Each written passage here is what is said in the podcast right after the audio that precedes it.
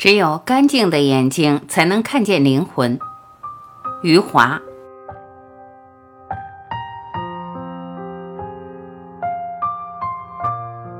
生与死，这是很多伟大文学作品乐此不疲的主题，也是文学的想象力自由驰骋之处。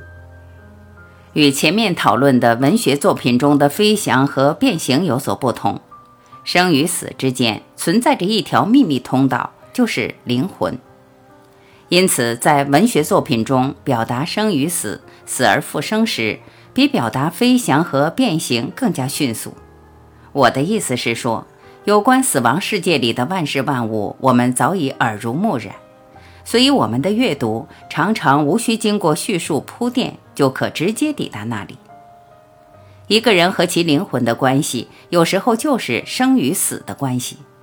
这几乎是所有不同文化的共识，有所不同的也只是表述的不同。而且万事万物皆有灵魂，艺术更是如此。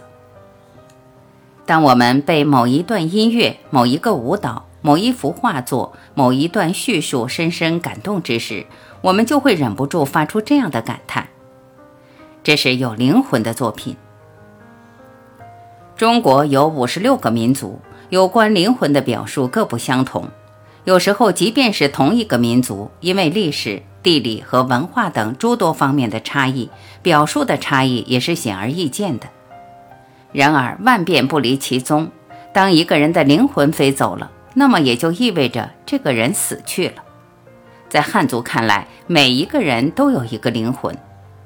如果这个人印堂变暗、脸色发黑，这是死亡的先兆。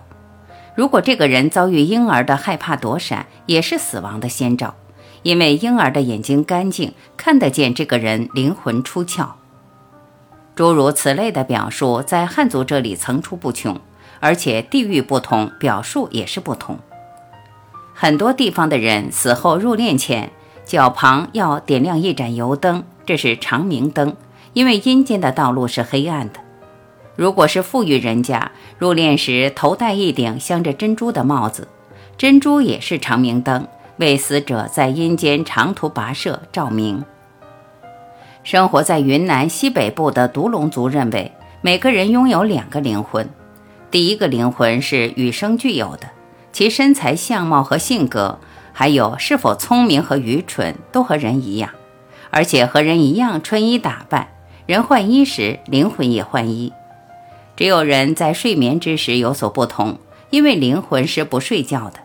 这时候他离开了人的身体，外出找乐子去了。独龙人对梦的解释很有意思，他们认为人在梦中所见所为都是不睡觉的灵魂干出来的事情。当人死后，第二个灵魂出现了，这是一个贪食酒肉的灵魂，所以滞留人间，不断的要世人供吃供喝祭品。在云南的阿昌族那里，每个人有三个灵魂。人死后，三个灵魂分工不同：一个灵魂被送到坟上，于清明节祭扫；一个灵魂供在家里；一个灵魂送到鬼王那里。这第三个灵魂将沿着祖先迁来的道路送回去，到达鬼王那里报道后，就会回到祖先的身旁。灵魂演绎出来了无数的阐释与叙述，也提供了不少就业机会。巫师、巫婆们、作家、诗人们等等，皆因此来养家糊口。如同中国古老的招魂术，在古代的波斯、希腊和罗马曾经流行死灵术。巫师们身穿从死人身上扒下来的衣服，沉思着死亡的意义，来和死亡世界沟通。与中国的巫婆跳大神按劳所得一样，这些死灵师召唤亡灵也是为了挣钱。死灵师受雇于那些寻找宝藏的人，他们相信死后的人可以无所不知、无所不见。招魂仪式通常是在人死后十二个月进行。按照古代波斯人、希腊人和罗马人的见解，人死后最初的十二个月里，其灵魂对人间恋恋不舍。在墓地附近徘徊不去，所以从这些刚死之人那里打听不出什么名堂。当然，太老的尸体也同样没用。死灵师认为，过于腐烂的尸体是不能清楚回答问题的。有关灵魂的描述多姿多彩，其实也是想象力的多姿多彩。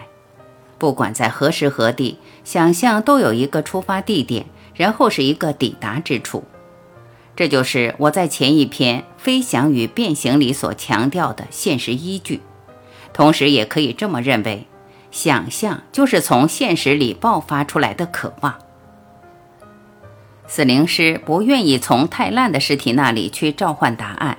这个想象显然来自人老之后记忆的逐渐丧失。中国人认为阴间是黑暗的，是因为黑夜的存在。独龙人巧妙地从梦出发，解释了那个与生俱有并且如影随形的灵魂。阿昌族有关三个灵魂的理论，可以说是表达了所有人的愿望。坟墓是必须要去的地方，家又不愿意舍弃。祖先的怀抱又是那么的温暖，怎么办？阿昌族慷慨地给予我们每个人三个灵魂，让我们不必为如何取舍而发愁。古希腊人说，阿波罗的灵魂进入了一只天鹅，然后就有了后面这个传说：诗人的灵魂进入了天鹅体内。这真是一个迷人的景象。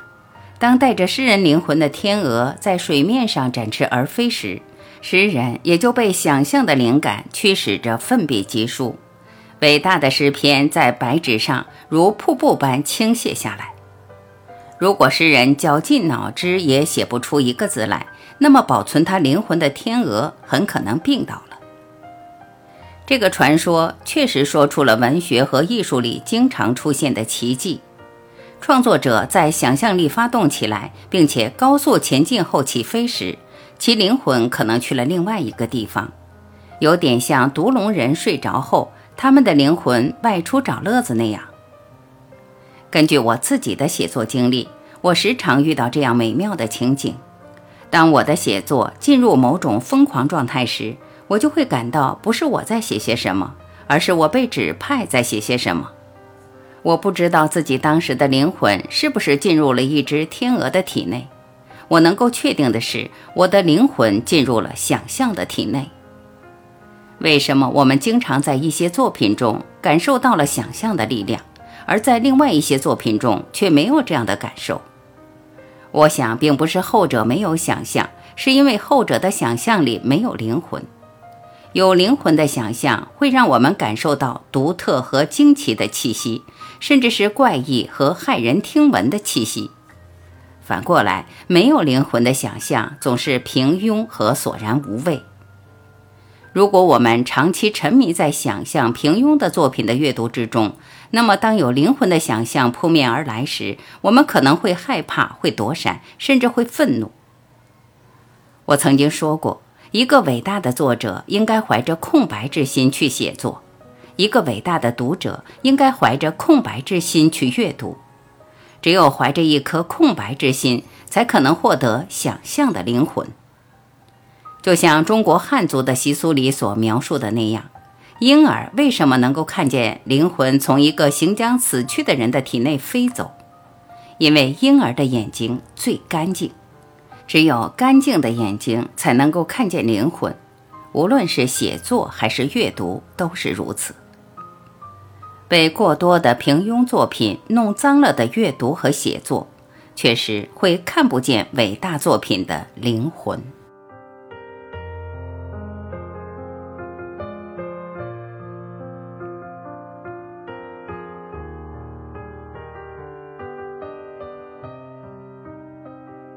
感谢聆听。如果你喜欢我播出的节目内容，希望能在评论区看到你的留言。我是婉琪，我们明天再会。